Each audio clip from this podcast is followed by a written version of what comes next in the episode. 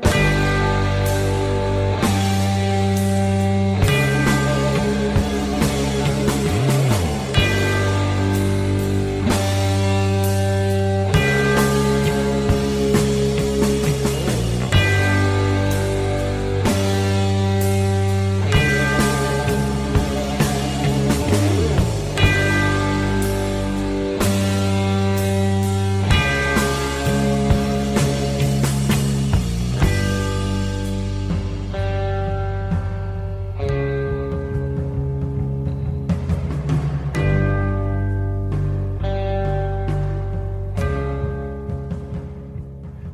Salut tout le monde, bienvenue dans un nouvel épisode du Dédomiseur, le chapitre 51.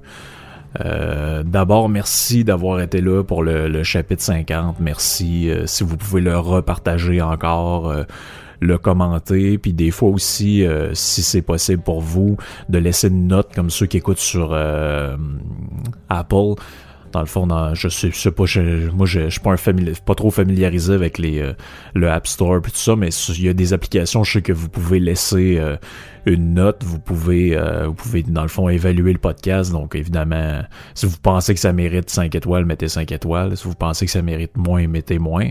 Si vous pensez que ça mérite rien, ben évaluez-le.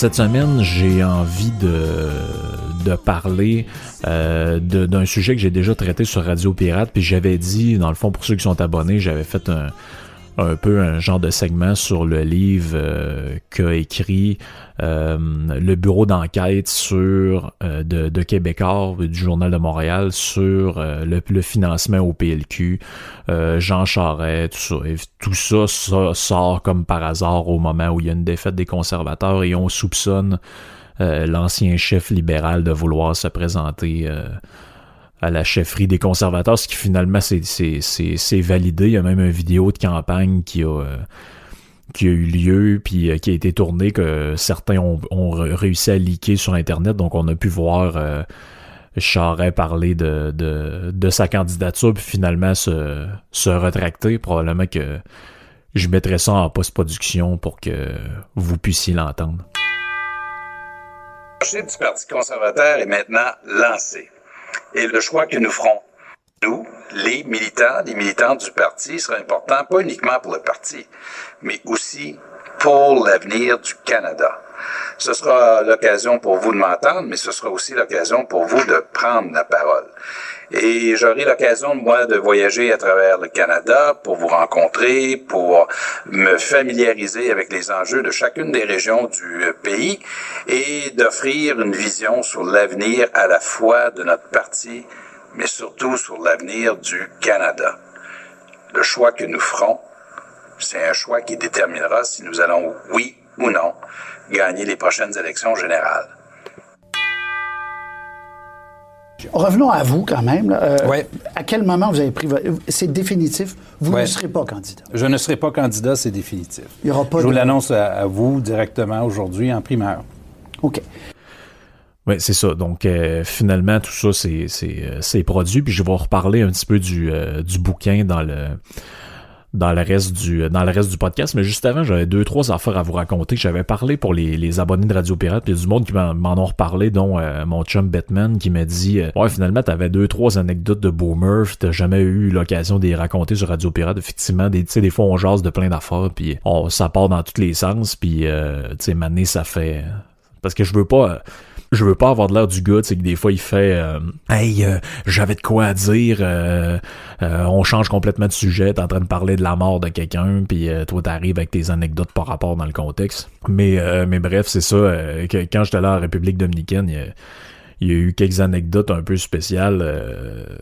ben sais, je veux pas faire euh, de généralisation mur à mur, là, tu sais, je, je sais qu'il y en a probablement, je, je, je le vois le range d'âge de ceux qui écoutent le, le podcast, puis je veux juste dire que s'il y a des gens qui ont dans soixantaine qui, qui, qui m'écoutent ou qui nous suivent, ça, on vous vise pas par rapport à votre âge, là, tu sais. Oui, dans la gamme des, des gens qu'on appelle les baby boomers, donc ceux qui sont plus vieux, qui sont nés dans l'après-guerre jusqu'à au début des années 60, si ma, si ma mémoire est bonne, c'est là que ça, c'est là qu'on change de génération il y en a dans votre gang qui sont déplaisants, si vous voulez que je vous dise. Euh, mais ça, ça fait partie, tu sais, moi j'ai pas de problème quand on dit que les milléniaux, euh, les millénarios, les milléniaux, il faudrait s'entendre sur le terme, tout le monde dit n'importe quoi, qu'il y en a qui sont lâches puis qui veulent pas travailler, puis ci, puis ça. Tu sais, j'entends ça depuis que je suis né, tu sais, que ma génération c'est de la merde. Donc euh, soyez capable d'en prendre un peu par rapport à vous autres. En fait, chaque génération a ses a ses traits puis a ses, euh, a ses défauts puis c'est des moyennes là, c'est basé sur euh, c'est basé sur de la perception tout ça.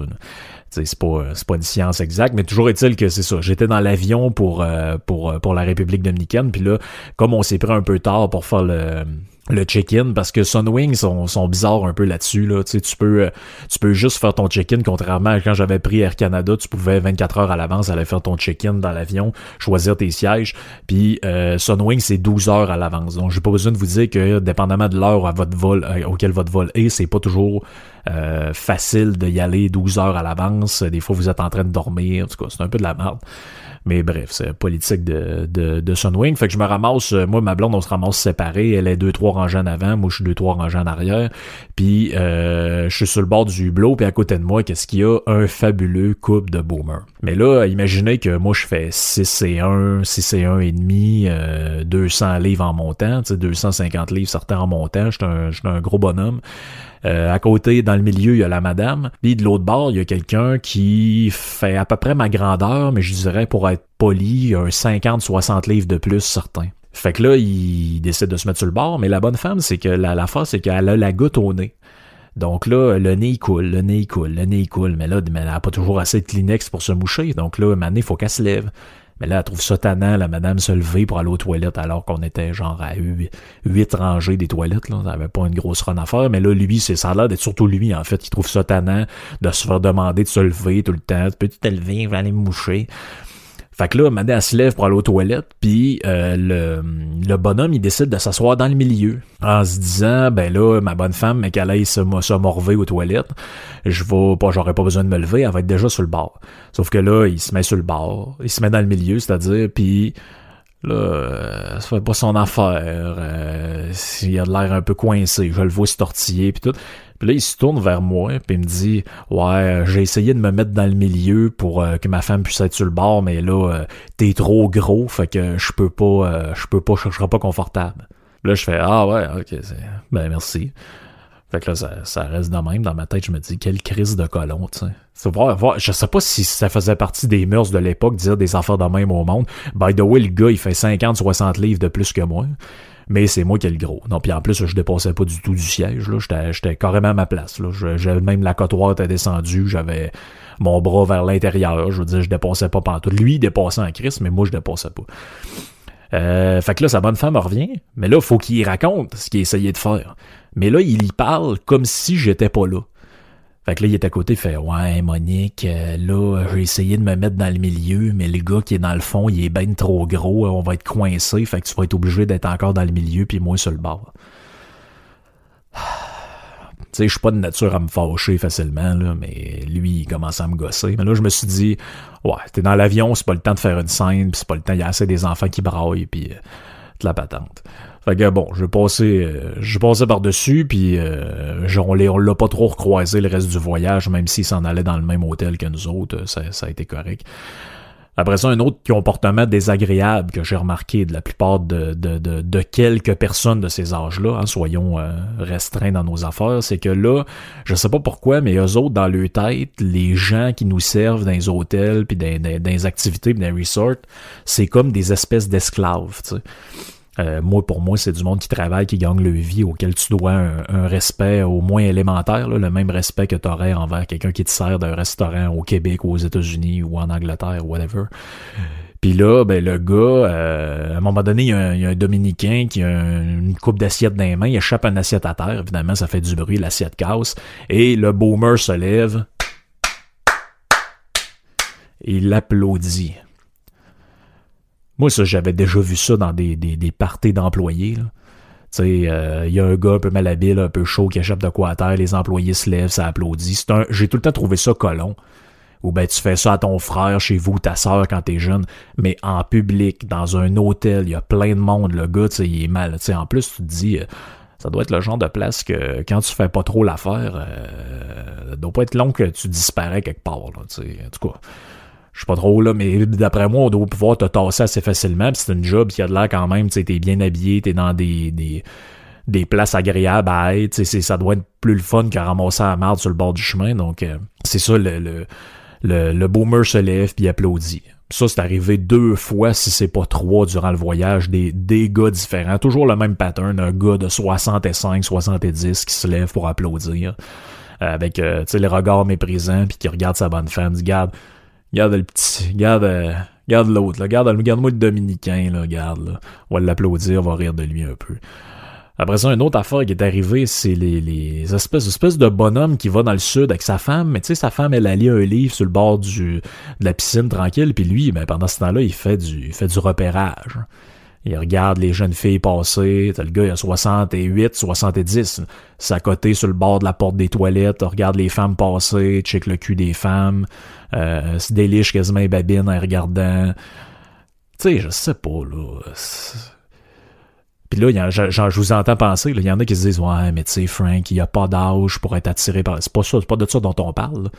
Moi, écoute, je viens d'avoir 30 ans, puis je me, quand je vois des filles passer, je m'accote pas sur le bord de manière malaisante en les regardant comme si c'était une pièce de viande. Tu sais, oui, tu regardes discrètement, tu vois, ok, regarde, une belle fille, bien habillée, puis tout. Euh, euh, tu sais, apparaît bien, puis tout, mais là, les, ça, c'était ça, c'était carrément déplacé. Là les gens qui étaient qui étaient avec moi puis euh, les, les, les, autres personnes qui étaient là ils trouvaient le bonhomme vraiment bizarre là. puis peu importe où tu le croisais sur le resort il était là puis lutinait bonne femme un peu il regarde ça puis en tout cas c'est c'est bizarre, c'est bizarre. Je, je, sais pas quoi dire là. Euh, je sais pas quoi dire. Il y a des gens dans mon entourage aussi qui travaillent dans le service à la clientèle puis ils disent que c'est il y a des gens, il y a des gens super fins dans cette génération-là, comme dans toutes les générations, mais ceux-là sont, il y, en a dans votre gang, celui que je vous dise, euh, des, des, des gens nés dans l'après-guerre, qui, je sais pas, ils ont aucun savoir-vivre. Je sais pas si c'est un manque d'éducation dans le temps, ça allait moins à l'école, puis tout, mais encore là, tu sais, je veux dire, moi, mes grands-parents, ils sont dans l'autre génération, là, sont celles qu'on appelle la génération tranquille, je pense.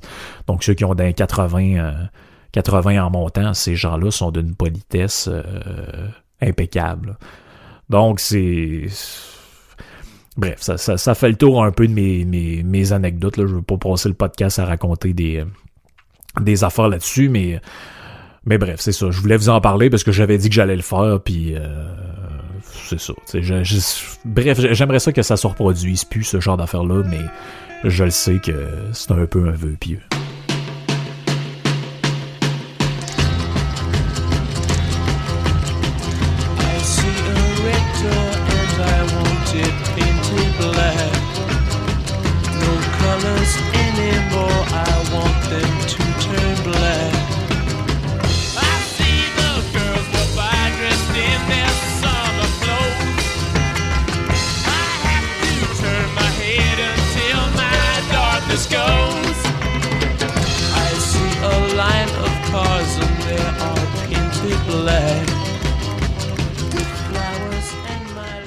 Ça me ramène à mon sujet, euh, mon sujet principal. Puis ça pourrait, on pourrait presque parler aussi du domier de la semaine ou de l'année ou du, de la décennie, appelez ça comme vous voulez. Mais le, le livre PLQ Inc. Hein, que j'ai j'ai bien spécifié hein, pour ceux qui, qui, qui écoutent pas, mais je vous suggère quand même de vous abonner. En fait, jeffillion.com, euh, vous allez à l'abonnement, vous allez avoir euh, vous pouvez vous connecter à Radio Pirate euh, moyennant une somme euh, dérisoire par mois et par année. Mais vous allez avoir tous les podcasts, toutes mes interventions aussi pour ceux qui, qui, aiment me suivre. Puis vous avez du, vous avez de la, bourse, vous avez des nouvelles techno, vous avez euh, du commentaire de l'actualité. Vous avez Doom qui arrive avec ses, c'est tout le temps des cotes audio des autres médias, tous tout, tout, des trucs un peu délirants. Mais bref, c'est ça, dans mon intervention, j'en ai parlé, puis j'ai dit euh, que je suis un peu en retard dans les nouvelles par rapport à ça, mais bref, tout ça est un peu intemporel parce qu'on parle du passé. Donc, euh, mais mon but, c'était que je voulais pas donner d'argent à l'Empire. Donc, euh, l'Empire euh, québécois, Journal de Montréal, je j'avais pas envie de les encourager en, achetant un livre à genre 35 pièces. Je sais même pas quel prix qu'il était. Donc, je l'empruntais à la bibliothèque en mode en mode old school. Donc, le, sujet du livre, hein, c'est l'enquête mâchurée ou mâchurée, là, dépendamment de comment vous le prononcez. Donc, qui sont les allégations de financement illégal au Parti libéral du Québec. Et euh, euh, dans le fond, les contrats qui auraient été qui c'est bien, tout les, le, conditionnel va être important dans ce podcast-là, qui auraient été octroyés en échange de dons, euh, en échange de dons, de dons politiques. Donc c'est tout un toute une histoire qui est, qui, est, qui est reliée à ça. Vous en avez sûrement entendu parler. Puis ceux qui, qui suivent pas trop la, politique québécoise, je vais essayer d'être le, le plus clair possible. Puis c'est sûr que euh, le livre a un gros parti pris, je vais, être franc avec vous, puis je vais essayer de le décortiquer là-dedans. Mais il y a des points quand même qui... C'est sûr qu'on fait très pic-pic. Dans, dans cette histoire-là, on apprend, euh, ou plutôt on se fait rappeler que, bon ben là, t'as un, un gars qui est le directeur de la Sûreté du Québec, qui s'appelle Martin Prudhomme. Et lui, ben, le directeur de l'UPAC, qui est nommé par le gouvernement, Robert Lafrenière, c'est son beau-père. Donc, tu as deux corps policiers, un qui est nommé par le gouvernement, chargé d'enquêter sur le gouvernement, en parallèle avec d'autres policiers, c'est deux personnes de la même famille. Puis même qu'on apprend là-dedans que Robert Lafrenière va devoir quitter ses fonctions parce que suspecté d'avoir coulé lui-même de l'information aux médias. Donc les grands reportages que vous avez peut-être vus à Radio-Canada, à TVA Nouvelles, ça c'est de l'information qui aurait été euh, coulée euh, par les, les, les, les, corps policiers de l'UPAC euh, eux-mêmes. Donc c'est, un peu n'importe quoi tout ça. Donc si j'y vais au niveau des accusations, donc comme je l'ai dit, le, le, livre, le but c'est d'enquêter pour savoir si, de faire un genre de résumé sur euh, les allégations de financement illégal qui se sont passées au Québec, la corruption dans le monde de la construction, etc. Donc, il y a eu des accusations de la part de l'UPAC qui devaient ou ont ou vont être portées euh, envers certaines personnes. Donc, les, les accusations, ça va de corruption de fonctionnaires à abus de confiance, fraude envers le gouvernement. Puis tout ça, c'est passible de entre 5 et 15 ans de prison, on va dire. Là. Des, des durées variables selon la, la gravité des faits. Euh, il y a un certain nombre de personnes qui sont visées. On parle d'une trentaine de personnes. Euh, donc, on a Guy Ouellette, qui est un ancien ministre, qui a été, lui, arrêté par l'UPAC, finalement, sur accusé de rien. On a Marc Bibot. Donc, je nomme les noms pour que vous puissiez vous retrouver dans, quand je vais parler. Donc, Guy Ouellette, l'ancien ministre. Marc Bibot, qui est argentier du, euh, du PLQ. Violette Trépanier, elle, qui était directrice du financement. C'est aussi une ancienne député, je pense, de, de l'époque de Robert Bourassa. On a Joël Gauthier, qui est l'ancien DG du PLQ, donc l'ancien directeur général du parti. On a Franco Fava, qui était aussi un collecteur de fonds. Puis on a Charles Rondeau, qui était aussi collecteur de fonds pour le Parti libéral. Donc le livre, c'est, comme je l'ai mentionné sur Radio Pirate, ce qui est un peu malheureux dans le cadre de ce livre-là, c'est que c'est, euh, si vous voulez le lire, vous pouvez le lire. C'est un bon résumé de tout ce qui s'est passé dans les dernières années sur la commission Bastarache, euh, la commission Charbonneau, euh, les enquêtes concernant le financement, le scandale de Nathalie Normando, le, toute l'histoire entourant Marc Bellemare et la nomination des juges. Tout ça, c'est un excellent résumé. Ceux qui connaissent pas trop ça peuvent s'y rapporter, puis vous allez voir. pour, la, pour ça, le livre est quand même pas si mal, là, je dois dire. Faut, faut, faut être honnête pour, cet aspect-là, le livre est pas si mal. Là où ça achoppe, c'est dans les véritables intentions et dans la méthode du livre. Quand je parle des intentions, c'est ce que j'ai dit sur Radio Pirate, c'est le véritable sujet du livre. Donc le sujet du livre, c'est quoi? C'est le sujet officiel, c'est l'enquête mâchurée, mais le sujet véritable, c'est quoi? Ben, je vous le donne en mille, c'est de faire l'apologie du des médias et du média. Donc, même l'introduction du livre est là-dessus. Hein.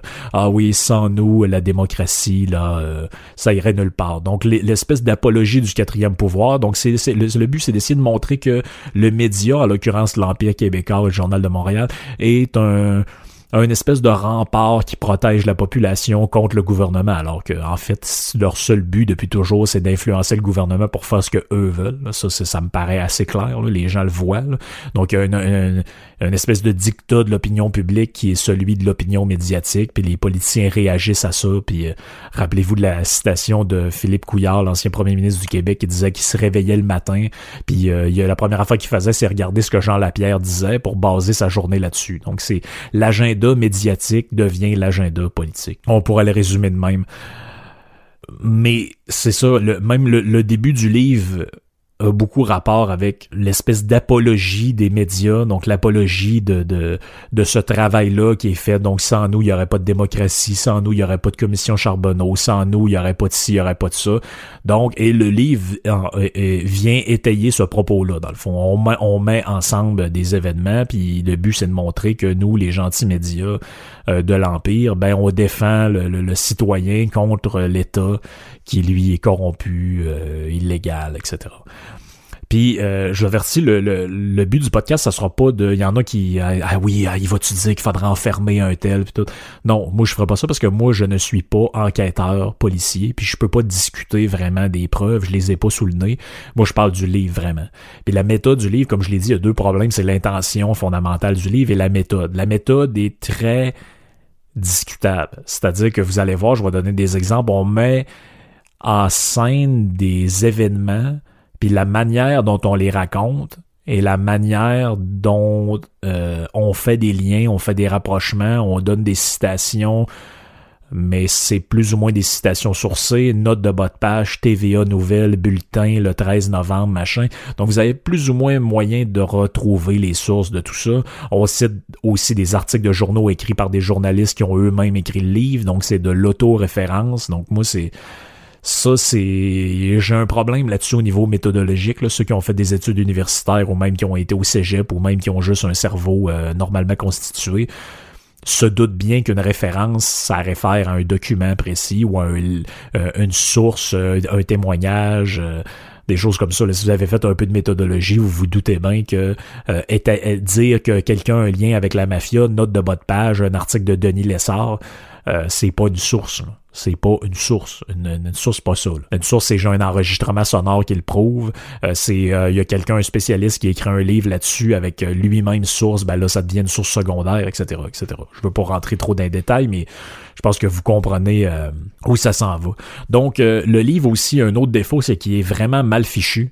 je vais essayer, j'essaie de vous le rendre le plus compréhensible possible, mais c'est pas facile parce qu'il est difficile à on a de la misère à voir où ça s'en va. Tu au début, l'avant-propos, c'est genre d'apologie des médias. Après ça, le chapitre 1, on s'en va dans l'histoire de pourquoi Charest serait devenu chef du PLQ. Après ça, on passe à une autre affaire. On revient sur Normando. On s'en va dans Bastarache. On s'en, tu sais, il y a plus ou moins de chronologie. Il y a une chronologie, mais plus ou moins respectée. On revient dans le temps. On passe dans le présent. Puis il y a, y a personnellement, j'aurais pas écrit ce livre-là. Vous me direz c'est facile, t'as pas, c'est pas toi qui as écrit le livre, mais si c'était moi qui l'avais fait, s'il serait pas arrangé de même, euh, c'est certain. Donc le chapitre 1, là, mettons qu'on se met dans le contexte, puis vous voulez avoir un réseau ceux qui veulent pas lire le livre ben on vous explique là-dedans que l'UPAC va faire une interview, on sait pas trop quand exactement, de Ronald Poupard. Donc Ronald Poupard, c'est qui? C'est un ancien membre du PLQ qui était, euh, je pense, sous Claude Ryan, ministre.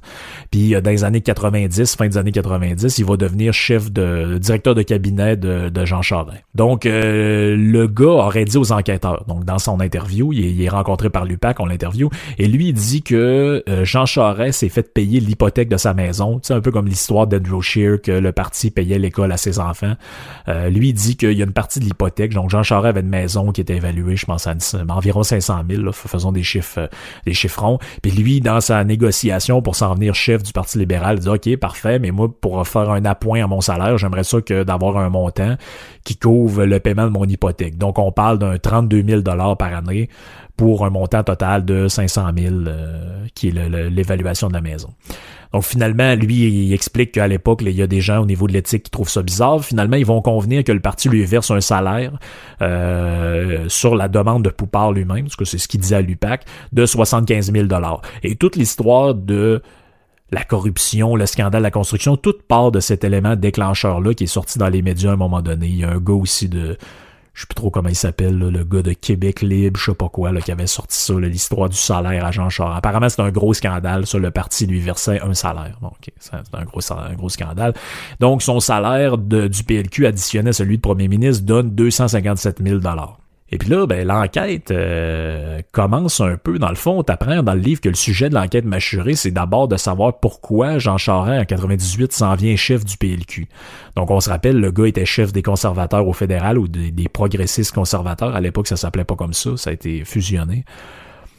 Euh, et pourquoi il fait ça? Il y en a qui disent qu'il n'y a aucun intérêt, Lucien Bouchard est trop fort, il va perdre, pourquoi il ferait ça? Donc, il y a des gens, on ne sait pas trop qui exactement, qui ont établi la théorie qu'on appelle du pont d'or. Donc, ça, c'est l'idée que euh, pour expliquer le fameux train de vie de Jean Charest. Donc, il y en a qui disent Ouais, il y a un train de vie d'un gars qui gagne à peu près 700 000 par année. Là. Il peut pas. Euh, peut pas, pas, pas vivre avec ça, mais il est jamais question de le gars, y a-tu des placements, y a-tu une rente, y a-tu reçu un héritage, whatever, on le sait pas. C'est, ça, c'est des, des, spéculations totales. Puis il y a une bonne partie du livre qui va être beaucoup euh, basée sur cette, ce mode-là euh, d'argumentation. Donc, euh, euh ça c'est encore dans la, ça rapport encore avec euh, l'interview de, de, l'interrogatoire de, de Poupard avec Lupac. Et euh, ben c'est de l'information qu'on sait pas trop comment comment l'interpréter parce que l'ancien euh, l'ancien du PLQ Joël Gauthier comme je l'ai dit qui était je pense directeur du parti dément les infos de Poupard. Donc lui il dit que c'est pas vrai.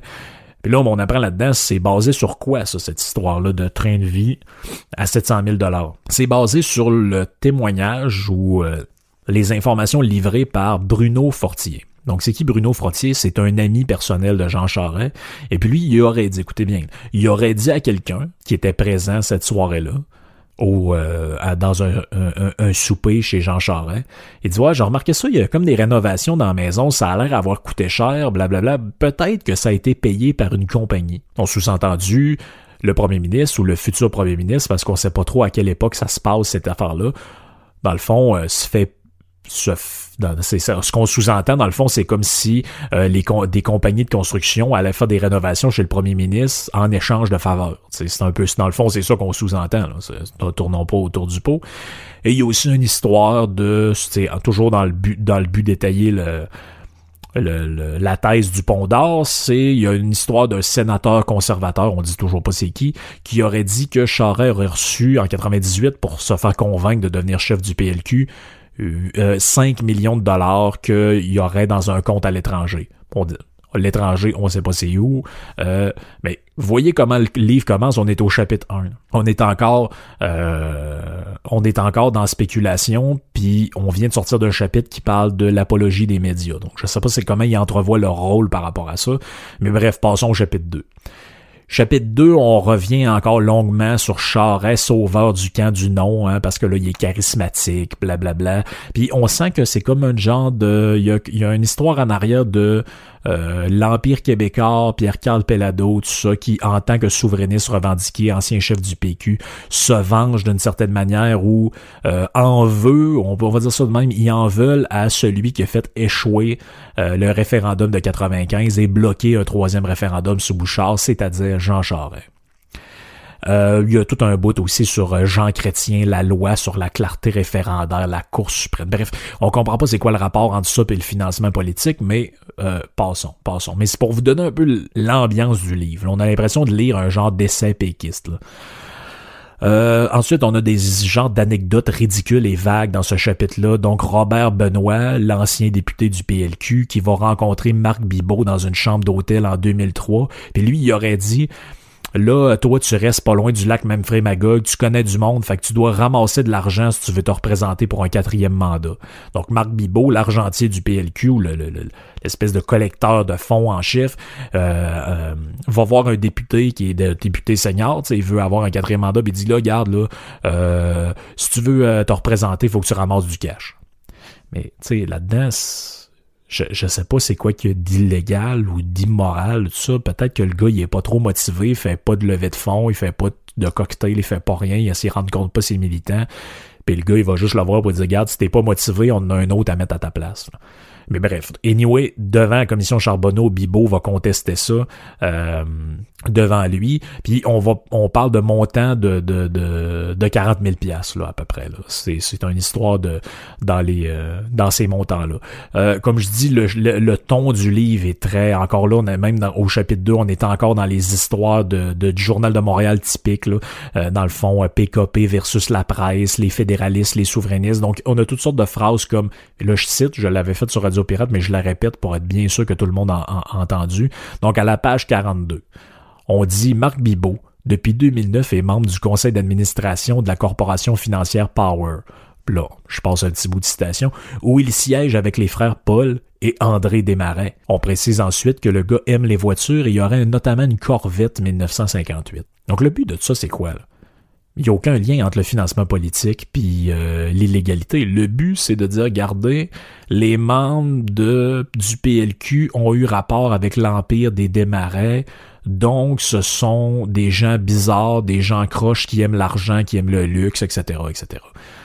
Euh, il y a des chiffres aussi qui sont donnés dans ce livre-là. Ça commence au chapitre 2. On dit que sous Charret, euh, le PLQ, en fait, on apprend qu'il ramassait moins d'argent que durant les années 80. Donc, dans la grosse période des années 80, euh, le PLQ ramassait à peu près 12 millions par année en donations de la part des membres, de la part de, de, de, je sais pas, peut-être d'organismes ou whatever, mais en tout cas de la part des, membres du parti et de gens qui font des donations. Et on dit que ça, c'est bizarre parce que dans le livre, il y a une contradiction. On dit que euh, de l'époque Charest, c'est plutôt 10 millions qu'il y a à peu près euh, par année. Sauf que plus loin dans, le livre, on va dire, ouais, euh, en fait, la meilleure année, c'est 9 millions, puis souvent, ça tournait plus autour de 6. Puis on parle de 4 millions aussi pour le Parti québécois. Donc, d'un côté, il y a une espèce d'apologie implicite du PQ comme parti plus éthique avec euh, un mode de fonctionnement beaucoup plus euh, beaucoup plus transparent, beaucoup moins corrompu. Eux ramassaient 4 millions et les autres avec leur gros système de corruption pour obtenir des contrats, eux en ramassaient 6. Donc il me semble que c'est un peu en tout cas, je sais pas pour vous autres, faites-vous votre propre idée, mais il me semble que c'est un peu se donner la vie dure et risquer la, presque la prison, si c'est vrai tout ça, pour 2 millions de dollars. Je sais pas, là, mais tu on parle d'histoire de projet. Là, là, on parle en ce moment du tunnel entre Québec et, et, euh, et Lévis, les deux centres-villes, ce qui est annoncé. Là, on parle d'un projet minimalement de coût de 4 milliards de dollars. Pensez-vous que on va faire du, du, du, financement illégal pour obtenir des comptes? Ça, c'est un projet. Pensez-vous qu'on va faire ça pour 2 millions? Pensez-vous que, en tout cas, bref, moi ça me paraît complètement délirant, mais bref, euh, c'est comme ça tout le long du livre. On arrive au chapitre 3, là on commence à parler de l'histoire des prêtres non. Donc là, euh, faut savoir qu'en 1977, euh, sur Radio Pirate, j'ai dit 78, mais j'ai vérifié, c'est 77. Le gouvernement de René Lévesque, eux autres sont en sacrament que les grosses compagnies peuvent donner de l'argent au Parti libéral, puis euh, voir à d'autres partis. Et puis là, ils se disent, ben comment est-ce qu'on ferait pour, euh, pour, pour arranger cette histoire-là? On va mettre le maximum par personne à 3000 dollars. Donc, euh, les, les, les, entreprises pourront plus donner, ça va être juste des particuliers. Et puis là, on apprend que euh, dans ce chapitre-là, que Pierre Anctil, hein, un ancien cadre de SNC Lavalin, aurait dit que selon une piste de 80, une liste, pardon, de 80 à 100 noms d'employés, SNC aurait versé 150 000 dollars au PLQ, 90 000 au PQ et 40 000 à l'ADQ. Bon, ça c'est OK, on sait pas trop dans quel cadre ça s'inscrit. Euh, là, il y a toute l'histoire alentour de la firme Roche et de Marc-Yvan Côté, l'ancien employé ministre libéral. Donc là, le but de ce chapitre-là, c'est un peu de dire, ben regardez, lui est au PLQ, mais avant, il a travaillé dans telle compagnie. Puis là, il y aurait des liens entre sa maman, des Roches, puis là, ben, etc. Mais tout ça est un peu... Tu sais, ça dépend de quel sens vous voyez le problème. Le gouvernement veut avoir des gens, de mettons, vous êtes un parti politique, vous voulez avoir des gens dans votre parti qui ont des compétences X. Vous voulez dire, OK, je vais recruter un ingénieur d'expérience. L'ingénieur travaille chez Roche ou chez SNC Lavalin ou whatever dans quelle compagnie. Il n'y a pas 50 au Québec, là. Dans des grosses compagnies comme ça. Il, il, est recruté, il se présente aux, aux, élections, il est élu, il devient ministre. Mais là, après ça, vous allez dire, ouais, mais là, le gars, il a déjà travaillé pour telle firme, ils ont eu tel contrat mais forcément, il a déjà travaillé quelque part, ce gars-là. En tout cas, bref, je dis pas qu'il n'y a rien de ça qui est vrai, mais les preuves et les éléments de lien sont assez, sont assez douteux après ma barre. Ensuite, il est question de Jacques Chagnon, donc l'ancien président de l'Assemblée nationale, le gars qui voulait se faire décortiquer son homard parce qu'il était trop lâche pour le faire lui-même. Euh, lui, ben là, on a toutes sortes d'histoires. Il aurait été invité à deux voyages de pêche en 2003 par un ex-scout de, la firme BPR, mais là, on, on sait pas trop c'est qui euh, le nom du gars. Après ça, on parle du chef de cabinet de Nathalie Dormando qui est invité à une partie d'hockey par un ingénieur. Donc, tu sais, on prend des, espèces de petits cas isolés comme ça, puis des anecdotes. Moi, j'appelle ça des anecdotes, là. Tu sais, le gars qui est invité à une game d'hockey, Je veux dire, c'est que vous pensez que un chef de cabinet ou un haut placé du gouvernement, il reçoit deux billets pour le Canadien, puis après ça, il appelle le gars, puis fait Hey, le pont à 3 milliards, là, c'est toi qui vas le bâtir. Tu sais, je, je sais pas, là. Tu sais, je. Je. Je, me semble que c'est un peu court là, comme explication. Là. Me semble que c'est un peu court. Là, chapitre 4, on sait pas trop pourquoi on est de retour dans les, histoires électorales puis de la guerre entre le PLQ, le PQ, tout ça. Là, il est question de Monique Jérôme Forgette, là, qui est comme la, défenseur du néolibéralisme. Puis là, le, autrement dit, le but de ce chapitre-là, c'est de montrer que le PLQ, c'est un méchant parti de droite. C'est finalement, c'est c'est ça, ce qui est totalement faux. D'ailleurs, la preuve en est qu'il y avait Thomas Mulcair, futur chef du NPD ou futur ex-chef du NPD à l'environnement dans ce gouvernement-là. Donc, je, je peux, on peut pas dire que c'est un comme néolibéralisme, on repassera. Euh, encore une fois, on a des liens louches dans ce dans, chapitre-là. Donc, on parle d'un souper chez la famille Bibot, donc Marc Bibot, hein, le fameux argentier du parti. Et là, il y a un gars qui s'appelle Pierre Chouary. Lui, il aurait travaillé à Génivard dans le temps et avec du monde du PQ. Donc là, vu qu'il y a un souper quelque part d'un gars qui a travaillé au PLQ, là, il y a des gens qui travaillent là, sont dans une firme d'ingénieurs, donc de la corruption. Grosso modo, euh, c'est, tout tourne alentour de ça. Et puis là, on, revient sur l'histoire de. Vous vous rappelez dans l'actualité, il y a eu, euh, ben, dans le fond, l'arrestation de Nathalie Normando. C'était pour la principale histoire, c'est quoi là-dedans? C'est qu'il y aurait eu une subvention euh, octroyée de manière un peu douteuse pour une usine à Boisbriand, donc dans le comté de de, de Normando. Et puis là, euh, on apprend là-dedans qu'il y a une fille qui travaille chez Roche, qui est avec la mairesse dans un cocktail. Euh, Puis tout ça est basé sur le témoignage de Lino Zambito, l'espèce de gars bizarre qui tournait alentour des partis politiques puis des syndicats.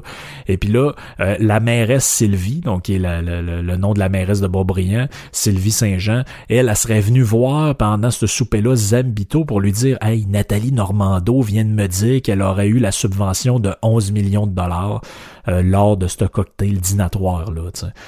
Mais là, la source, savez-vous c'est quoi? TVA Nouvelle le 13 septembre 2013. Donc on est oh, on est comme dans un, une espèce de, on est comme dans un, genre de mauvais sketch là avec euh, euh, on essaie de prouver un genre de, on essaie de prouver une espèce de, de, de, climat, mais par des liens vraiment douteux. Puis là, c'est peut-être le point le plus important de ce podcast-là. J'ai allumé en lisant le livre, parce qu'il y a plusieurs niveaux de lecture que vous pouvez avoir.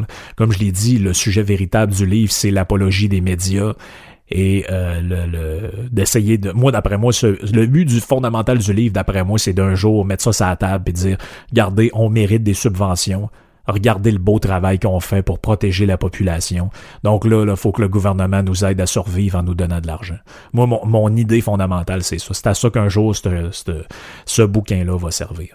Mais il y a une autre, il y a une contradiction majeure dans le livre. Probablement que c'est passé par-dessus la tête des auteurs. C'est que la théorie du pont d'or, dont on parle au début, elle consiste à dire à quoi? Je vais la voir résumer rapidement. C'est que Charest est une marionnette fédéraliste qui a été mis en place par le Québec Inc. pour contrer le PQ en échange d'argent. Grosso modo, c'est ça. Donc, Lucien Bouchard est là. On va peut-être, y a le, souverainisme a encore le momentum d'un voile. On va déclencher un troisième référendum. On va le gagner. Le Canada va exploser. Tout le monde va mourir. Donc là, euh, le but, c'est de sauver cette situation-là. Les, les, des grands, euh, des grands ingénieurs puis des, des personnes haut placées dans le Québec euh, euh, de l'industrie, puis tout se disent non, non, non, on peut pas. Comment est-ce qu'on fait pour sauver le Canada? Passe des téléphones avec une cagoule sur la tête, gros complot, grosse affaire. Finit par dire à Charest, hey, si on te donne 5 millions puis on paye ton hypothèque, est-ce que tu acceptes de devenir chef du PLQ? On va renverser Bouchard, puis on va faire la fameuse réingénierie de l'État, imposer le néolibéralisme via Jérôme Forgette avec des posters de Margaret Thatcher sur les murs. Donc, grosso modo, c'est ça la théorie.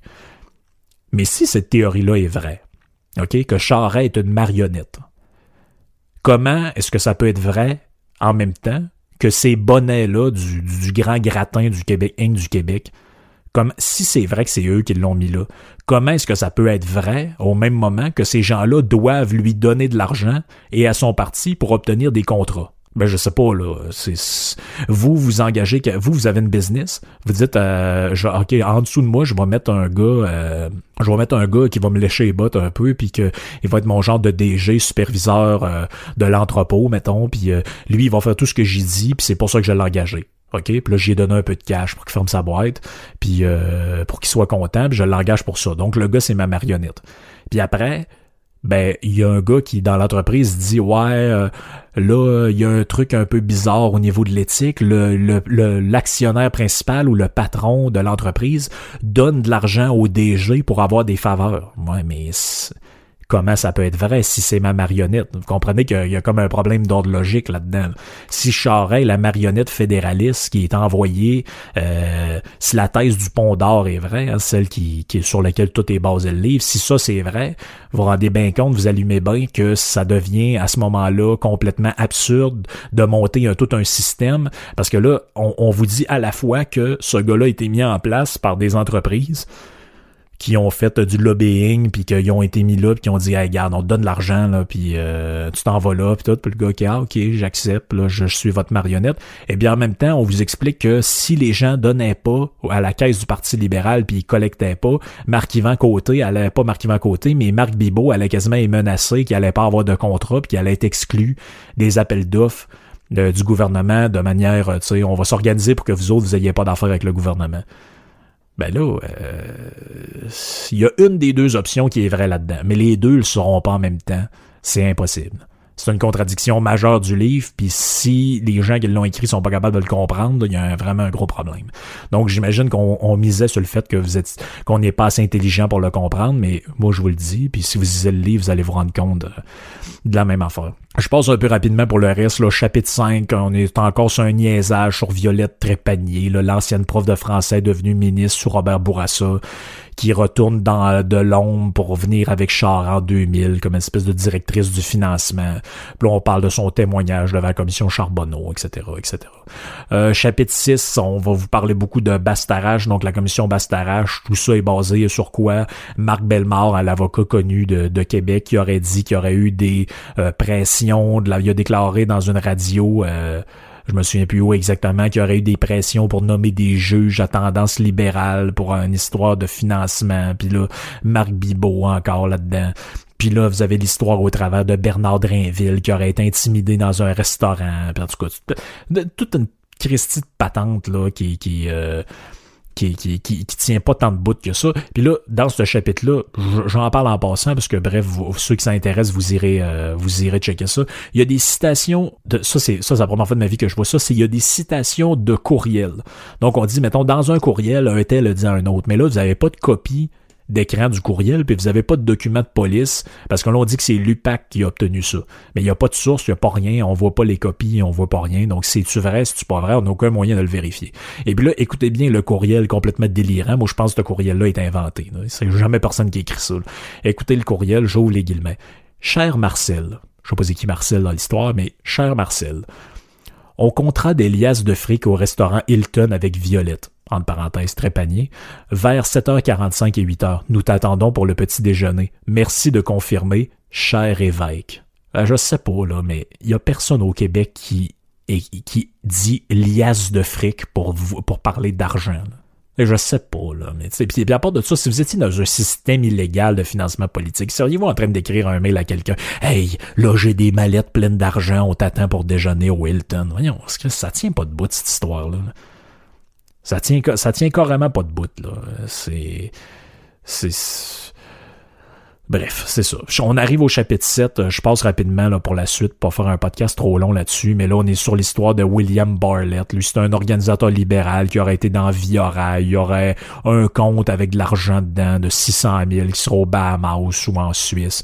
Puis là, la police demande de pouvoir saisir les comptes, mais c'est refusé parce que la procédure est tout croche puis les délais euh, sont pas remplacés. Chapitre 8, il est pas très intéressant. On a encore des histoires de parties d'hockey payées par des cabinets d'avocats.